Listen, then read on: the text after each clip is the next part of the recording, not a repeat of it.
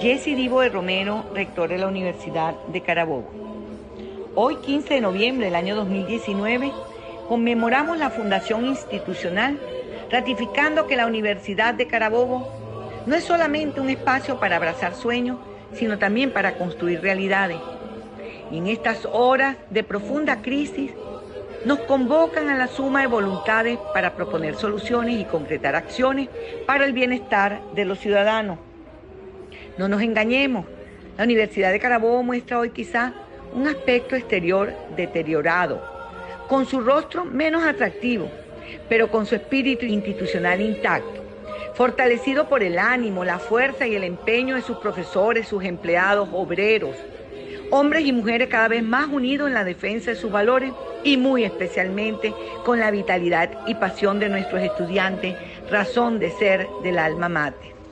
Esta luz de una tierra inmortal es hoy la misma flama que ilumina la Universidad de Carabobo y a todas las universidades hermanas, con un brillo que va mucho más allá, abarcando el país por cuyo mejor presente y mejor futuro todos luchamos. Larga vida a la Universidad de Carabobo. Escuchaban a la rectora de la Universidad de Carabobo, Jessie Divo de Romero, quien ofreció estas palabras con motivo de la celebración del 127 aniversario de fundación de esta insigne institución. La UC, como muchos la conocen, nació el 15 de noviembre de 1892 mediante un decreto del presidente de la República, Joaquín Crespo, y tuvo como nombre inicial Universidad de Valencia. Tal como lo mencionó la rectora, este no solo es un espacio para abrazar sueños, sino también para construir realidades. Mientras escuchamos el himno de la Universidad de Carabobo, desde Universate enviamos nuestras felicitaciones a los miembros de esta casa de estudios y deseamos que sigan dando lo mejor que tienen para seguir formando a las nuevas generaciones. Larga vida a la Universidad de Carabobo y larga vida a la Universidad Venezolana. Les saludamos Tamara Slusnis y Efraín Castillo. Y esta es una nueva emisión de nuestro programa Universate, las voces de la Universidad Venezolana, transmitido a nivel nacional por el circuito Unión Radio. Este espacio es producido por Unión Radio Cultural y la Dirección General de Comunicación, Mercadeo y Promoción de la Universidad Católica Andrés Bello. En la jefatura de producción están Inmaculada Sebastiano y Carlos Javier Virgües. En la producción, José Ali Linares. Y en la dirección técnica, Fernando Camacho. Comenzamos, como siempre, con un breve recorrido por el acontecer universitario nacional. Actualidad Universitaria. Estamos muy contentos porque este lunes 18 de noviembre, en el marco del Encuentro Nacional Estudiantil realizado por la ONG Aula Abierta, le fue otorgado un reconocimiento a nuestro programa Universate, y esto por su destacada cobertura periodística en el ámbito de los derechos humanos a nivel universitario. Sin duda que es una excelente noticia y desde esta tribuna agradecemos a los organizadores de este evento por esta mención y además reafirmamos nuestro compromiso de seguir siendo plataforma para hacer escuchar a las voces de la Universidad Venezolana. Agradecemos también a nuestra casa, Unión Radio, por dejarnos ser parte de esta gran familia. Cumplimos ya seis meses al aire y el reconocimiento otorgado por la ONG Aula Abierta sin duda nos dice que vamos por buen camino. De nuevo, muchísimas gracias. Por cierto que durante este encuentro el movimiento estudiantil, Aula Abierta y organizaciones de la sociedad civil presentaron un manifiesto contra los ataques a las universidades venezolanas. Los firmantes rechazaron la criminalización de la protesta, la crisis presupuestaria inducida por el gobierno nacional y la emergencia humanitaria que padecen los profesores por la precariedad salarial. Durante el encuentro se propuso una reforma a la ley orgánica de universidades con el fin de garantizar su autonomía y sustentabilidad financiera. Esta propuesta será elevada a la Asamblea Nacional.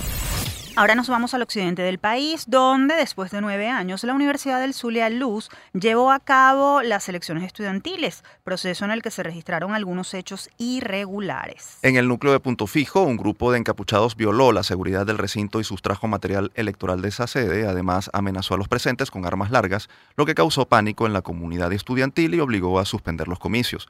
Situación similar se registró en otras dependencias como las facultades de ciencias y la de ingeniería, donde grupos violentos robaron y quemaron cajas con papeletas de votación.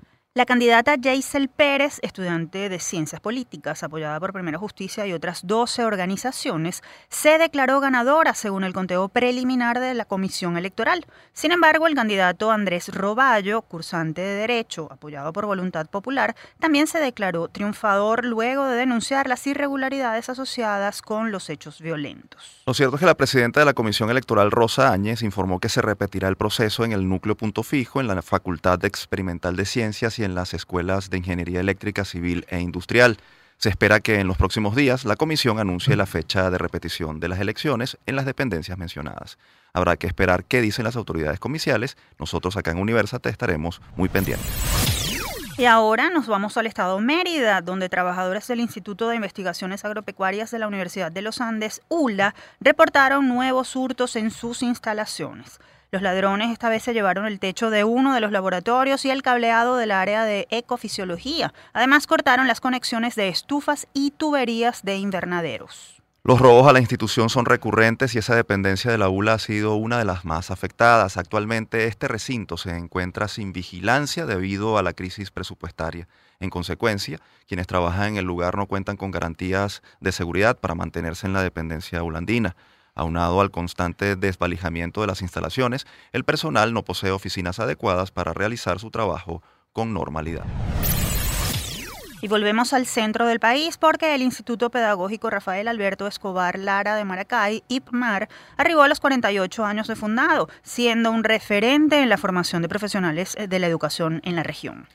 Entre foros de emprendimiento y conciertos, los miembros de esta institución, perteneciente a la Universidad Pedagógica Experimental Libertador UPEL y nacida en 1971, celebraron este nuevo aniversario y reafirmaron su compromiso en la formación de las nuevas generaciones de educadores. Como otras instituciones de educación del país, el IPMAR presenta severos problemas de presupuesto y de infraestructura, por lo que este aniversario es una ocasión para que sus profesores, empleados y estudiantes no solo demuestren su compromiso y vocación, sino también para que puedan denunciar las condiciones en las que se encuentran. ¿Cuáles son los desafíos de este instituto en medio de la crisis? ¿Cómo han logrado sobrevivir en estos 48 años? Para aclarar estas interrogantes nos acompaña desde el Estado de Aragua el profesor Eladio Gideón, director decano del Instituto Pedagógico Rafael Alberto Escobar Lara de Maracay. Un gusto tenerlo en Universate. Felicidades por este nuevo aniversario, profesor. Gracias, agradecido por la entrevista. Profesor, por favor, pónganos en contexto sobre la situación que actualmente presentan. Están de aniversario, pero pareciera que no hay razones para celebrar. De hecho, no, es tal celebración, es una conmemoración que estamos realizando de los 48 aniversarios de nuestro gran instituto. No podemos dejar pasar, por un lado, este, estos 48 años de lucha que hemos tenido en la formación de docentes de la educación venezolana y de la educación del Estado Aragua.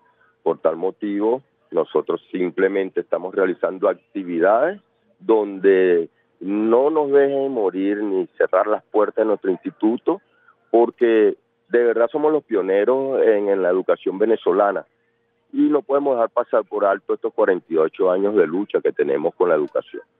Profesor, hemos leído cifras espeluznantes sobre deserción estudiantil en instituciones como la UPEL de Barquisimeto, que hablan, por ejemplo, de 70% de salida de los, de los alumnos en el tema de educación. ¿Cómo están enfrentando ustedes el tema de la deserción en esta institución en particular?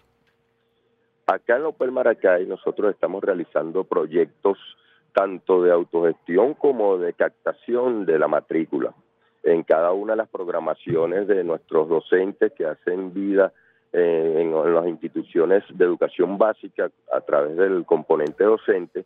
Estamos trabajando eh, con charlas, eh, con muchas muchas actividades deportivas, eh, académicas, administrativas, que nos ayudan a nosotros a captar a, esta, a, estos muchachos que están en, en, la educación básica y primaria para que podamos proyectar nuestra universidad y captarlos a todos ellos para nuestra inscripción y el aumento de nuestra matrícula. Profesor Gideón, en medio de esta crisis, ¿cuál es el rol del instituto que usted representa? ¿Cuál es la importancia de seguir innovando en la formación de educadores en el país? A través de los 48 años que tenemos de vida, de ser creados como instituto, aquella primera vez nos decía que era la necesidad, fuimos creados por la necesidad de la formación de docentes dentro de la universidad. En el transcurso de todos estos años nosotros hemos continuado con esta actualización y proyección de la educación porque tenemos en nuestra visión y visión que la educación es la base fundamental para la sociedad, para la comunidad y para el desarrollo de un país.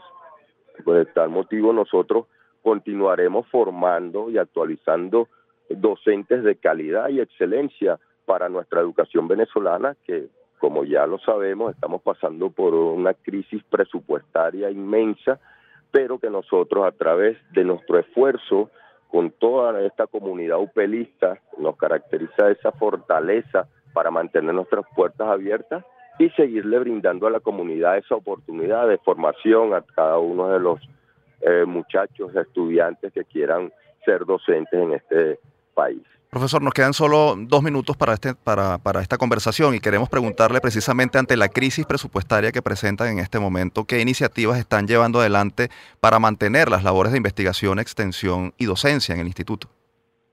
En este sentido, nosotros estamos estableciendo alianzas deportivas, alianzas académicas con algunos institutos, algunas academias de béisbol, fútbol, con algunas líneas de investigación, que nos van a permitir a nosotros hacer una autogestión para poder mantener tanto lo que es el transporte, el material eh, de oficina, eh, comedor, la limpieza de las áreas y todo esto, pero a través de todas estas alianzas con todos estos institutos y academias que están haciendo vida aquí en el instituto.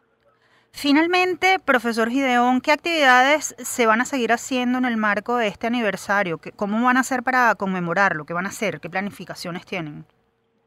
Tenemos actividades deportivas, culturales, religiosas, académicas, donde involucran a toda la comunidad upelista y a la comunidad adyacente a nuestro instituto para eh, establecer esa integración que tanto necesitan las universidades con las comunidades de nuestro país.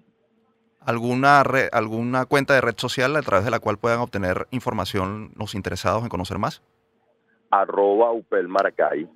Perfecto. Muchísimas gracias, profesor, por, por atendernos en Universate. Ustedes escuchaban al profesor Eladio Gideón, director decano del Instituto Pedagógico Rafael Alberto Escobar Lara de Maracay, que está conmemorando su 48 aniversario. Ahora es momento de hacer la primera pausa en Universate, las voces de la Universidad Venezolana. Al regreso conoceremos todos los detalles de la Feria del Libro del Oeste de Caracas, que está organizando la UCAP por cuarto año consecutivo y con invitados internacionales. No se aparten, ya regresamos.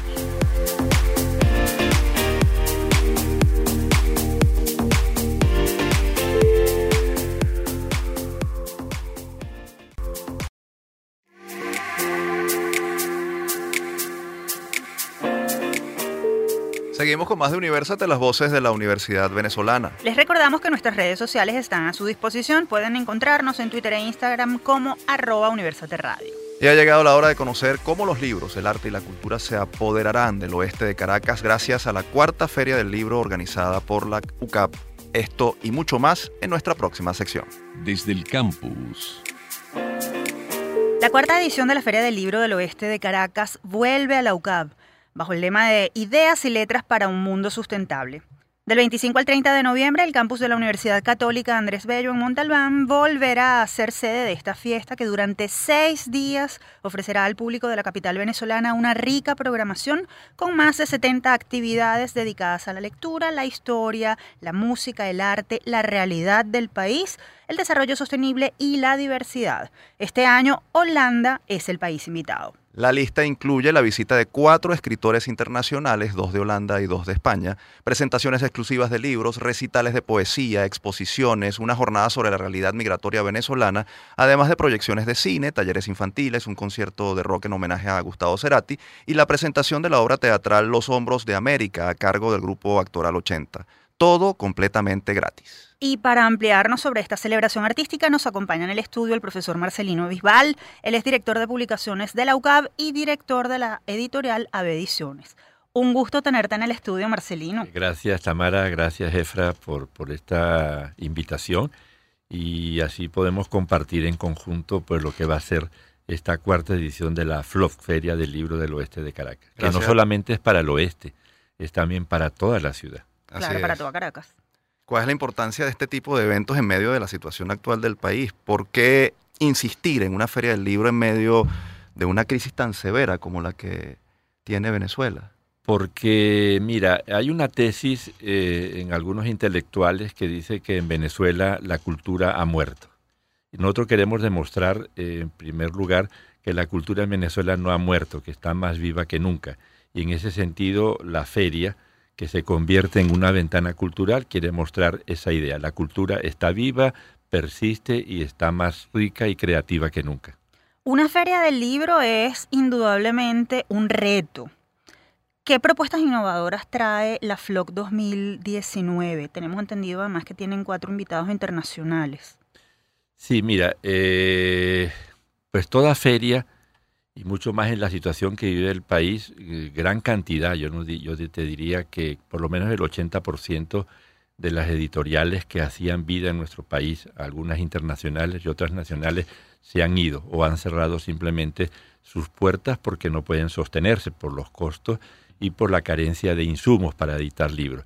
Pero el libro no es solamente eh, unas hojas de papel en las cuales uno se puede recrear leyendo y imaginando, sino el libro implica ideas, implica conocimiento. Entonces, en este sentido, la feria de este año, si bien es cierto, cuenta con pocas editoriales, ninguna editorial internacional, sin embargo, cuenta con una serie de actividades que van mucho más allá del libro y por eso hemos manejado la idea de que esta feria del libro es hoy más que nunca una ventana cultural para el país y para la ciudad.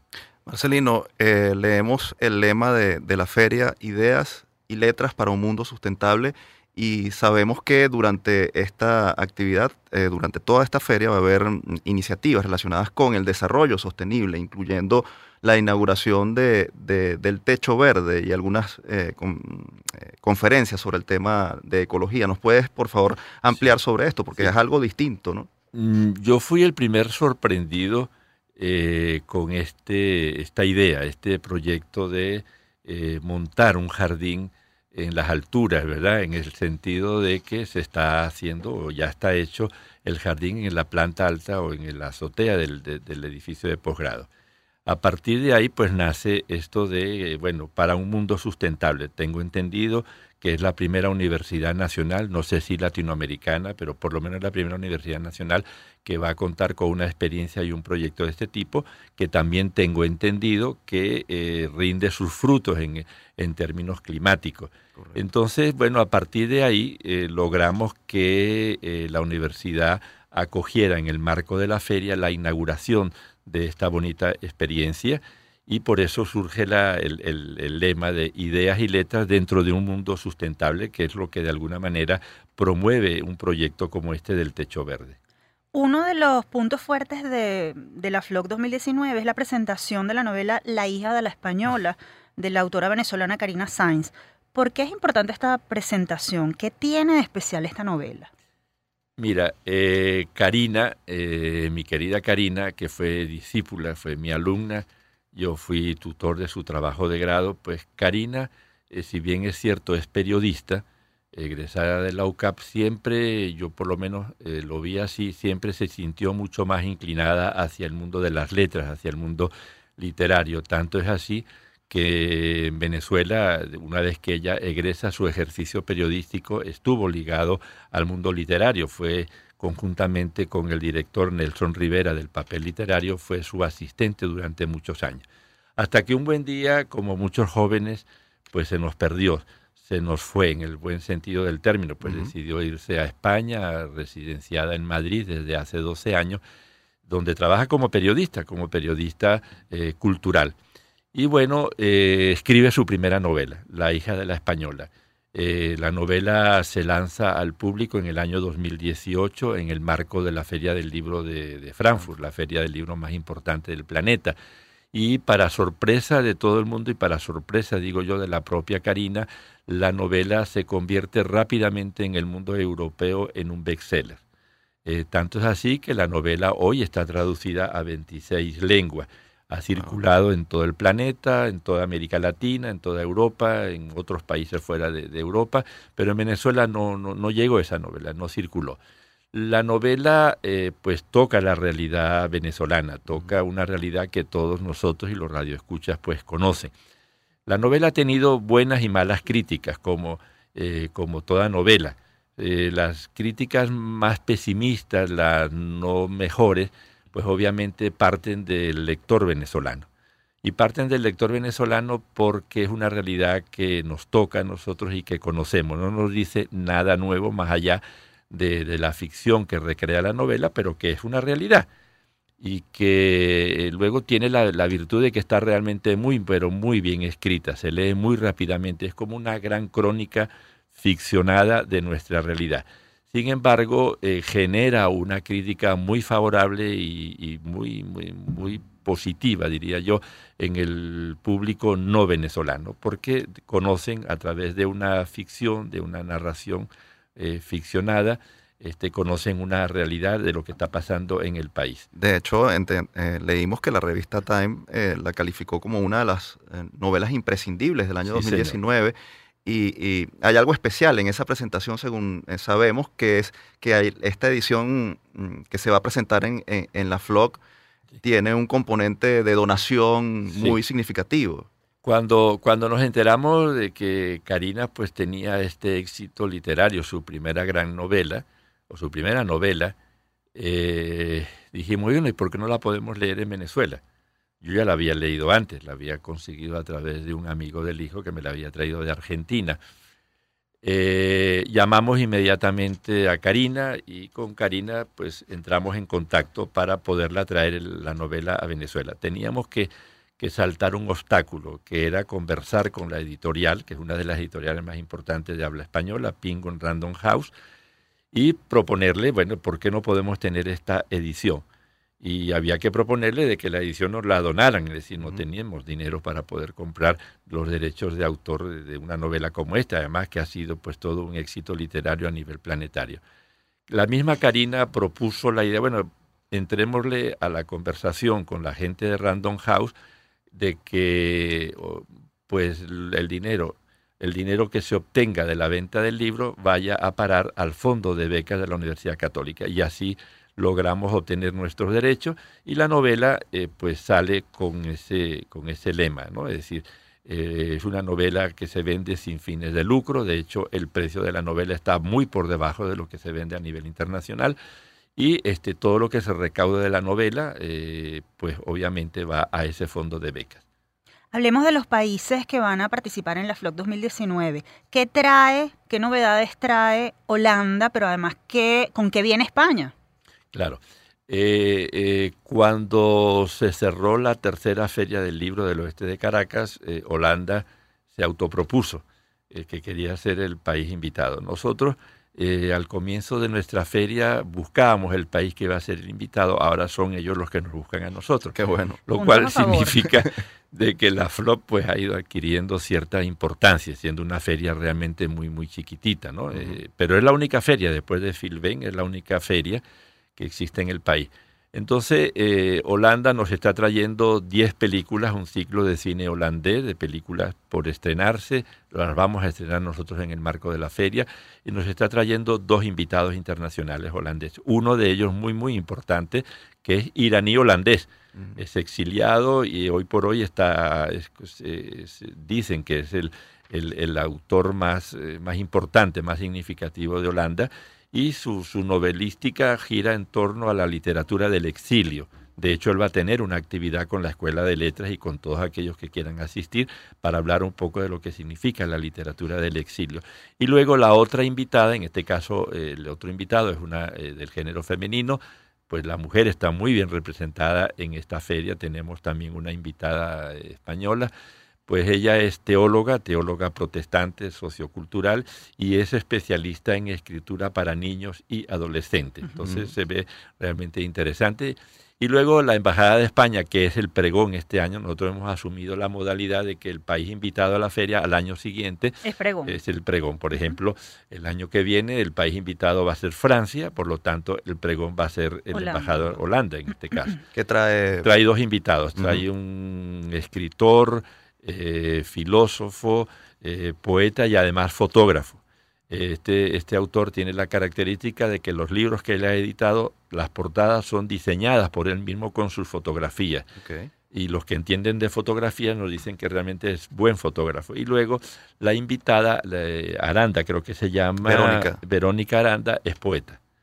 Eh, es poeta y va a tener un recital de poesía en el Techo Verde, uno de los días, creo que el miércoles en la noche, hacia las seis de la tarde, en plena eh, media luz, ¿verdad? Pues va a haber un recital de poesía con nuestra poeta Yolanda Panting y Verónica Aranda, lo cual va a ser un evento bien lindo, ¿no? Marcelino, se nos agotó, el tiempo, son más de 70 actividades, incluyendo conciertos, exposiciones, eh, foros sobre migración.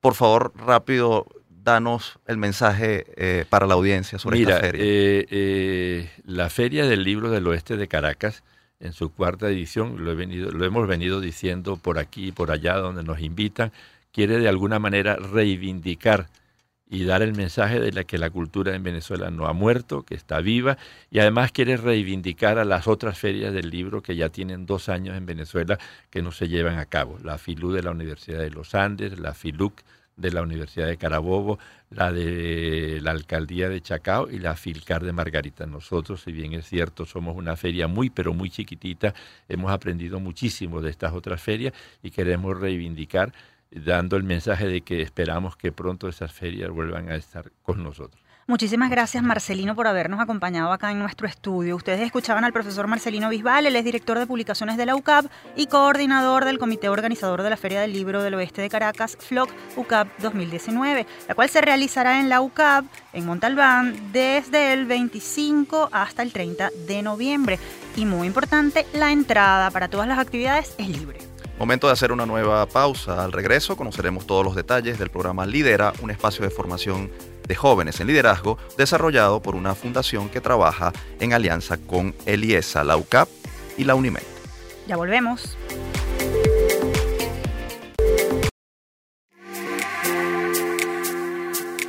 Seguimos con más de Universate, las voces de la Universidad Venezolana. Les recordamos que estamos al aire a nivel nacional a través de la señal de Unión Radio. Ya ha llegado la hora de conocer la manera en que nuestros jóvenes universitarios pueden seguir formándose como futuros líderes, siendo conscientes de la realidad que les rodea. ¿De qué se trata? Se los contamos con nuestro próximo invitado. Generación 2020. En 2008, un grupo de jóvenes creó una iniciativa llamada Futuro Presente esta se planteó como objetivo brindar un espacio de formación promoviendo constantemente la pluralidad y la tolerancia. Entusiastas con la idea de trabajar por Venezuela, más allá de las coyunturas políticas, los miembros de Futuro Presente plantearon esta organización como plataforma para promover el liderazgo, la participación ciudadana, los valores democráticos y la defensa de los derechos humanos. Fue allí cuando surgió Lidera. Este es un programa de formación de jóvenes en liderazgo desarrollado en alianza con el IESA, la UCAB y la UNIMED, que busca fortalecer las capacidades y generar capital relacional en jóvenes universitarios provenientes de distintas regiones del país. Ellos con perfiles de acción en lo social, cultural, político, empresarial y estudiantil. Los participantes son seleccionados anualmente entre jóvenes con edades comprendidas entre 18 y 30 años de todos los estados del país que reúnen el perfil de liderazgo con potencial de trabajo en equipo y creación de redes. Para ponernos en contexto sobre esta iniciativa, nos acompaña vía telefónica el profesor José Parra. Él es miembro del equipo directivo de la ONG Futuro Presente. Bienvenido. Muchísimas gracias, Tamara y Efraín, por esta oportunidad. Que bueno, que tal como ustedes lo mencionaron, eh, se dice fácil, 2008, pero sabemos los procesos que desde esa época hasta el presente ha habido el país y donde nos hemos dado cuenta desde el futuro presente que ha sido un valor agregado a la sociedad y sobre todo a todos los que han participado en este programa de formación. Por cierto, eh, coméntanos cuál es la importancia que para futuro presente y para el país tiene un programa como, como Lidera. Eh, nosotros tenemos una premisa dentro de la organización que está referida al hecho de la formación. La formación para nosotros es transversal en todo lo que es el desarrollo del país. En tal sentido, pues consideramos vital ofrecer una oportunidad a la juventud venezolana que complemente de forma bastante eh, integral lo que es el rol de liderazgo que cada uno de estos jóvenes que ha, pasado a través de lidera durante los últimos eh, 11 años, pues eh, tengan a, bien para, para seguir maximizando su, su rol de liderazgo. ¿Cuál es el perfil de un egresado del programa Lidera? ¿Cómo el haber participado en esa iniciativa les ha servido para desenvolverse en sus carreras? Sí, nosotros tenemos algo que, es súper eh, magnífico dentro de lo que es la, el programa de formación lidera, que es la creación de una red. Una red que hoy por hoy, después de 10 cortes eh, ejecutadas, suma cerca de 2.600 egresados. Y estos egresados pues tienen un perfil de eh, vocación al servicio, sea en el ámbito social, empresarial o político, estudiantil, tienen un perfil también dedicado a la sensibilidad con lo que es la causa de la transformación del país. Para ello tenemos ejemplos como ha sido Gilbert Caro o como han sido emprendedores que hoy por hoy pues suman a la sociedad un ejemplo de que sí se puede lograr lo que uno se propone. Eh, ¿Cuál es la formación específica que reciben los estudiantes, los jóvenes que se integran a este programa de formación Lidera? ¿Qué nos puedes comentar sobre sí. El, el, programa se divide en tres fases, siendo la primera fase este, de 96 horas académicas. Eh, en ella los participantes pues ven temas como lo es liderazgo, redes y capital social, eh, ética, este, liderazgo y equipos de alto desempeño, también ven todo lo que tiene que ver con familia venezolana, democracia, ¿ok? Y este, se preparan para lo que es un torneo de debate.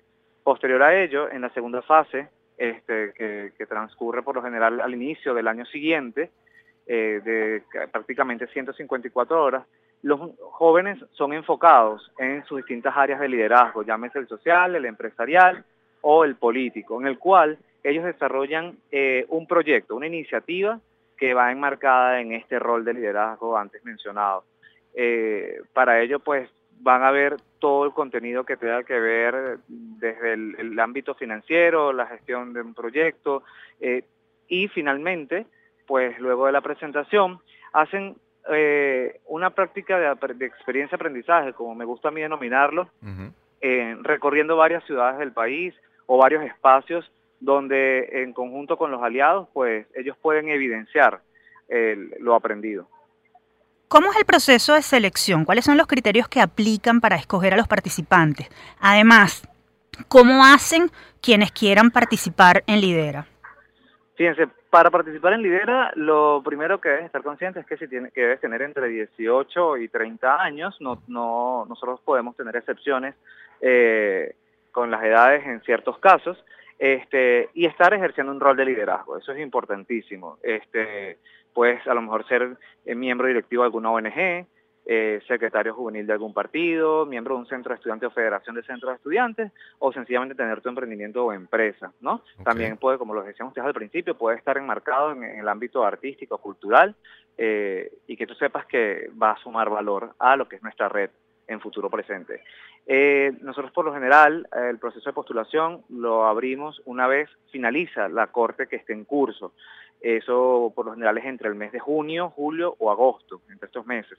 Y a través de, nuestras distintas redes sociales se hace la publicación de un formulario por el cual se, postula, se, se anuncian una serie de requisitos y luego comienza un proceso de fases de selección que sencillamente lo que busca es obtener a los mejores perfiles. Esto no por decirle que no, nos encantaría que todos los que se postulan, como fue el, caso de la última corte, la que está corriendo ahorita que es la 11, pues sean partícipes, pero evidentemente, este, bueno, es un programa que tiene ciertas limitantes en cuanto al número de participantes. ¿Cuántos pueden participar? Eh, por lo general tratamos de que sean 200 participantes a nivel nacional. ¿Y en qué estatus se encuentra ahora el programa? Eh, si la selección es en entre, entre junio y septiembre, ¿cómo van ahora? ¿Ya se conformó la nueva cohorte? ¿Ya terminó la anterior? así es, ahorita estamos ejecutando lo que es la undécima corte del programa de formación lidera. Ya estamos casi próximos a cerrar lo que es la primera fase del programa en esta corte. ¿Cuánto tiempo dura? La primera fase dura tres meses prácticamente. Iniciamos a finales de septiembre y culminamos a mediados de diciembre. Ahora, eh, eh, ¿qué mensaje ofrecen ustedes desde Futuro Presente y desde Lidera a los jóvenes en medio de esta migración masiva, de esta fuga de talento que el país está viviendo? ¿Y qué, metas tienen en ese sentido, no sé si para contrarrestar este, este aluvión de, de, migrantes que tiene Venezuela actualmente? Eh, es muy interesante tu pregunta y evidentemente la, respuesta puede ser enmarcada en, algo complejo, ¿no? Porque Fíjate, como te lo, se lo comenté hace un momento, para nosotros el principal bastión va a ser la formación y siempre eh, vamos a invitar a que los jóvenes, sea dentro o fuera de nuestro país, porque si bien nos encantaría que todos se quedaran, sabemos la realidad, como ya tú lo has mencionado, estén formándose, estén potenciando su eslabón académico, porque esto es lo que los va a hacer más grandes. Sin embargo, la oportunidad que ofrecemos desde Futuro Presente, específicamente desde el programa de formación Lidera, es eso, que contribuyas y que te unas a una red de personas que al igual que tú tienen pues una necesidad, una visión y una misión con Venezuela, que es transformar la realidad que vivimos y aportar un valor al país. José, dinos las redes sociales a través de las cuales pueden comunicarse los, los interesados con ustedes. Eh, ¿Dónde pueden conseguir más información? Sí, eh, estamos en las redes sociales arroba Futuro Presente, tanto en Twitter como en Instagram, y Futuro Presente en Facebook.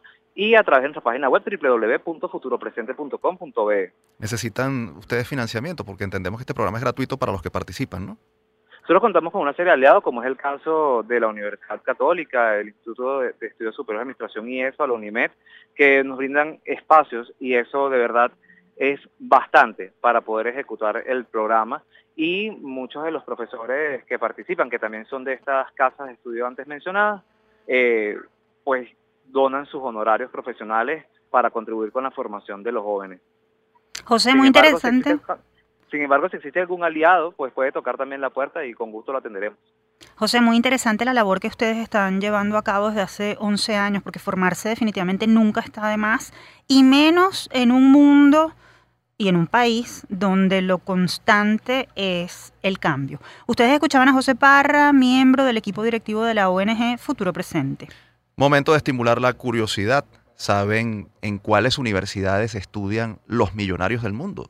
Esto y más a continuación. La trivia.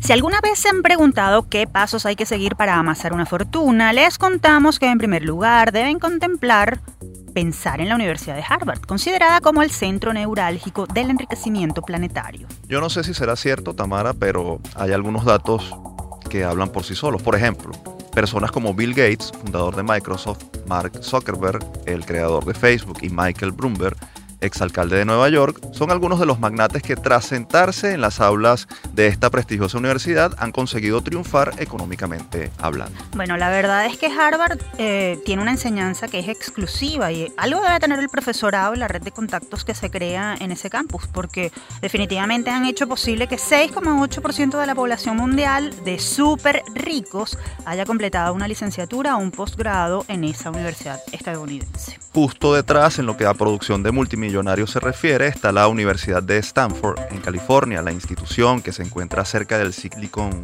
Valley, epicentro de las industrias de tecnología de Estados Unidos, es la que tiene la media de patrimonio neto más alta por alumno. Y le siguen la Universidad de Pensilvania, la neoyorquina Columbia University, el paraíso tecnológico del MIT en Massachusetts, y bueno, son instituciones que completan el top 5 de las universidades con más multimillonarios. Ahora, Tamara, ¿será la formación que ofrecen las universidades lo que hace a sus egresados convertirse en millonarios o serán los conocimientos y personalidad emprendedora de estos mm, egresados lo que los hace convertirse en magnates? Bueno, esta es una duda para resolver, Efraín. Lo cierto es que no hay fórmula para el éxito en la vida. Eh, hay algo de verdad en ese refrán que dice, dime con quién andas y te diré quién eres. Así, nosotros andamos juntos en este programa y bueno, nos toca hacer nuestra última pausa en Universate, las voces de la Universidad Venezolana. Al regreso vamos a saber los detalles de la Expo Venezuela Emprende 2019, una iniciativa organizada por profesoras de la Escuela de Economía de la UCB. Ya regresamos.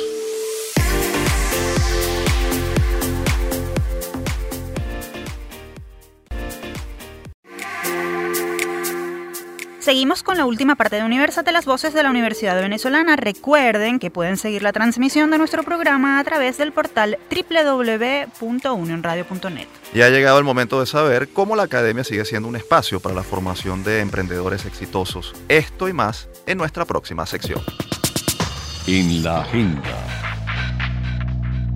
Dos profesoras de la Escuela de Economía de la UCB, María Isabel Díaz y Guilleldris Salcedo, están organizando la Expo Venezuela Emprende 2019, que se llevará a cabo en los espacios de la Facultad de Ciencias Económicas y Sociales de la Ciudad Universitaria en Caracas entre el 26 y el 29 de noviembre. La actividad organizada a través de la Fundación Social que estas docentes dirigen contará con la participación de 50 emprendedores que han sido formados en la Facultad de Ciencias Económicas y Sociales de la UCB. Según sus convocantes, Expo Venezuela Emprende pretende mostrar las nuevas alternativas de negocios que pueden trascender a pesar de la situación actual del país.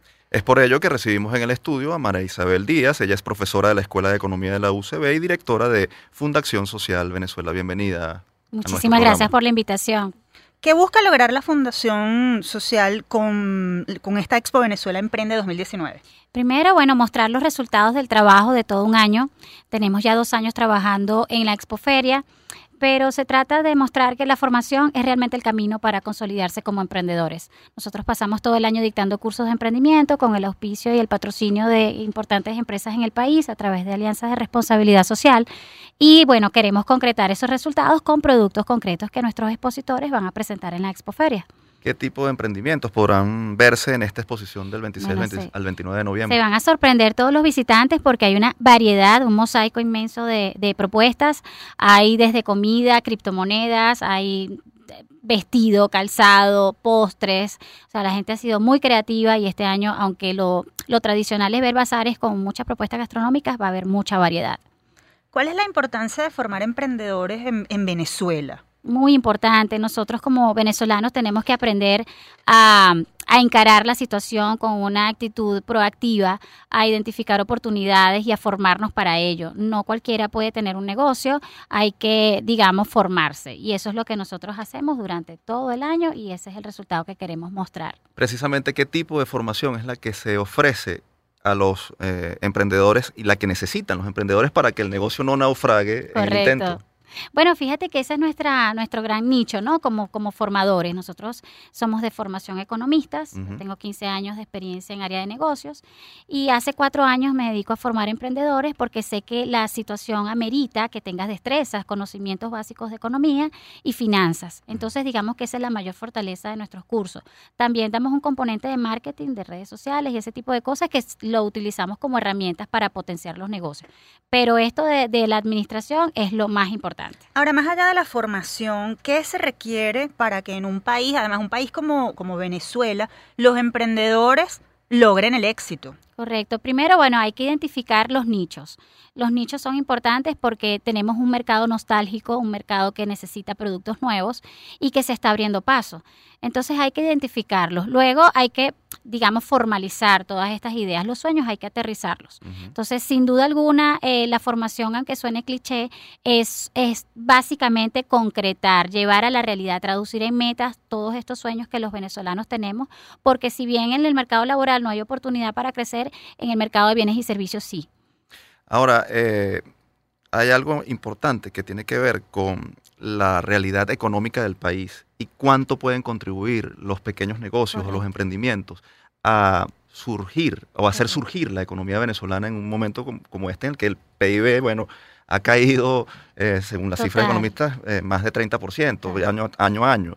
¿Cómo pueden los emprendimientos contribuir a, levantar esa economía venezolana? Bueno, muy importante tu pregunta porque partimos de allí, de hacerles comprender a los participantes de nuestros cursos qué es el ciclo económico, qué ocurre en los ciclos económicos, qué ocurre cuando estos emprendedores parecen comportarse de manera irracional, cuando hay negocios que están cerrando porque ellos abren, ¿no? Y estas son personas con cualidades y características totalmente diferentes si, bien entendemos que hay empresarios que están cansados, también entendemos que hay otros que no han pasado por estos traumas económicos, por llamarlo de alguna manera, y están dispuestos a enfrentar los retos de tener un, negocio nuevo en Venezuela.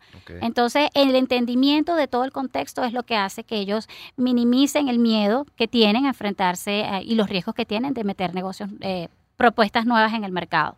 Desde las universidades, ¿cuál es el aporte que se está haciendo para el emprendimiento en Venezuela? ¿Cuál ha sido tu experiencia? Desde la Universidad Central puedo decir que estamos trabajando arduamente, tenemos una cátedra libre de emprendimiento, tenemos cursos de criptomonedas ya en, nuestras, en nuestros pensum y estamos trabajando arduamente por integrar a, la población estudiantil a la formación académica en el materia de emprendimiento y eh, por supuesto abierto al público porque ya este, este tipo de eventos hace que todos los venezolanos quieran asistir a nuestra UCB y ver los logros que allá hemos alcanzado. Finalmente y rápido, redes sociales, ¿dónde van a estar exactamente? Repite las coordenadas, por favor. Arroba Expo Venezuela Emprende, arroba Funda Social BE del 26 al 29 de noviembre. Desde las 8 de la mañana vayan porque va a estar muy rico, además porque hay tarima musical en la tarde.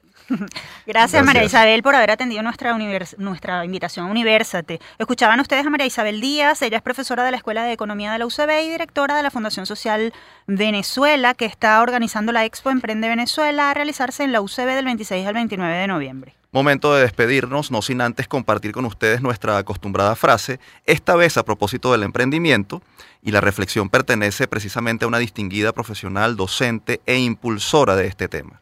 Un país logra ser competitivo cuando su gente entiende, distingue y percibe que el bienestar suyo, de su familia, de su país, depende de la competitividad y el compromiso suyo y de cada uno de los ciudadanos de esa tierra, de ese lugar que nos acoge. Sabemos que no es fácil, no obstante, no hay otra manera de lograrlo sino educando con el ejemplo a la población desde la base de la pirámide. Esta reflexión es de Imelda Cisneros, directora honoraria y fundadora de la ONG Venezuela Competitiva, organización que desde 1993 se ha dedicado a fomentar la productividad, crecimiento y empoderamiento de los venezolanos y sus instituciones a través del desarrollo innovador de iniciativas económicas y sociales exitosas. Cisneros es actualmente presidenta de ACCS Consultores y representante de Arthur D. Little ADL para la región de América Latina. Cuenta con amplia experiencia en consultoría estratégica y organizacional, gerencia del cambio y procesos de reforma aplicada a diferentes sectores industriales, académicos y gubernamentales. Ahora sí nos despedimos. Les recordamos que este espacio fue producido por Unión Radio Cultural y la Dirección General de Comunicación, Mercadeo y Promoción de la Universidad Católica Andrés Bello. En la jefatura de producción estuvieron Inmaculada Sebastiano y Carlos Javier Virgües. En la producción, José Ali Linares. En la dirección técnica, Fernando Camacho. Y en la conducción, quien les habla, Tamara Slusnis. Y Efraín Castillo. Hasta la próxima.